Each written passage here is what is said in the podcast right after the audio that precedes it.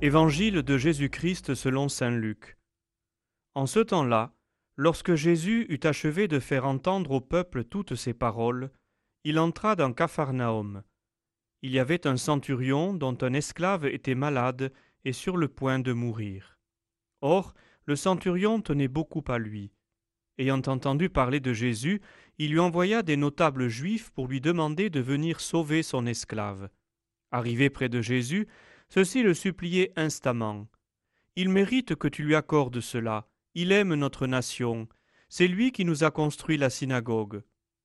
Jésus était en route avec eux, et déjà il n'était plus loin de la maison, quand le centurion envoya des amis lui dire Seigneur, ne prends pas cette peine, car je ne suis pas digne que tu entres sous mon toit. C'est pourquoi je ne me suis pas autorisé moi-même à venir te trouver mais dis une parole et que mon serviteur soit guéri. Moi, je suis quelqu'un de subordonné à une autorité, mais j'ai des soldats sous mes ordres. À l'un je dis va et il va, à un autre viens et il vient, et à mon esclave fais ceci et il le fait.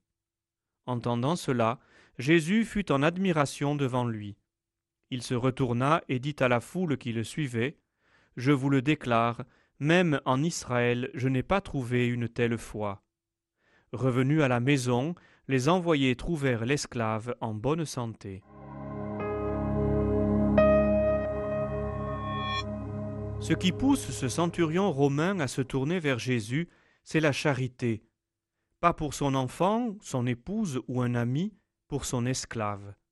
Cela révèle la bonté de cet homme qui se soucie de son serviteur, non par intérêt, mais par véritable charité.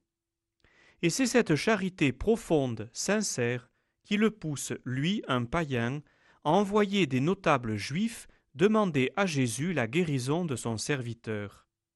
La charité, mais aussi l'humilité. Il ne se sent pas digne d'aller lui-même vers Jésus, alors il passe par d'autres. Charité, humilité et foi. Dis une parole et que mon serviteur soit guéri.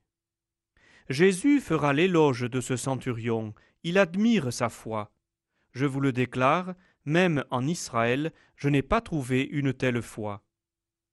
La charité qui pousse à l'audace, l'humilité sans laquelle il n'y a pas de véritable charité, cette humilité qui pousse cet homme à considérer son serviteur comme son enfant ou son frère, la foi qui pousse aussi à l'audace, à la confiance, dans la simple parole du Christ. Voilà le chemin qui nous est proposé aujourd'hui par ce centurion romain. Cet épisode a tellement marqué les esprits que les paroles du centurion sont reprises à chaque Eucharistie au moment où nous allons recevoir le corps du Christ. Seigneur, je ne suis pas digne de te recevoir, mais dis seulement une parole et je serai guéri. Nous prenons ici la place du centurion qui pose un acte de foi en la miséricorde du Seigneur, en son amour plus grand que notre indignité, et nous sommes aussi le serviteur guéri par la seule parole de Dieu, si bien sûr nous l'accueillons dans la foi, si nous reconnaissons l'amour infini de Dieu qui veut aujourd'hui venir chez nous et établir en nous sa demeure. Le Christ nous aime et son amour nous sauve, nous libère, nous qui sommes esclaves du péché. Il intercède auprès de son Père pour nous en disant Père, pardonne-leur, ils ne savent pas ce qu'ils font.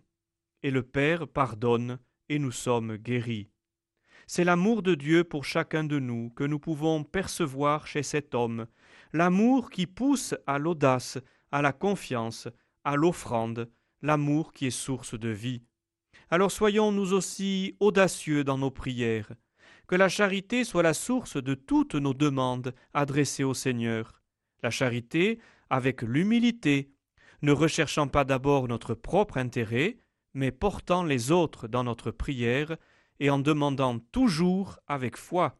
Alors Jésus s'émerveillera et nous exaucera, parce que, si c'est l'amour qui nous guide, nous ne pourrons demander que ce que Dieu veut et accueillir dans la foi ce qui nous donnera.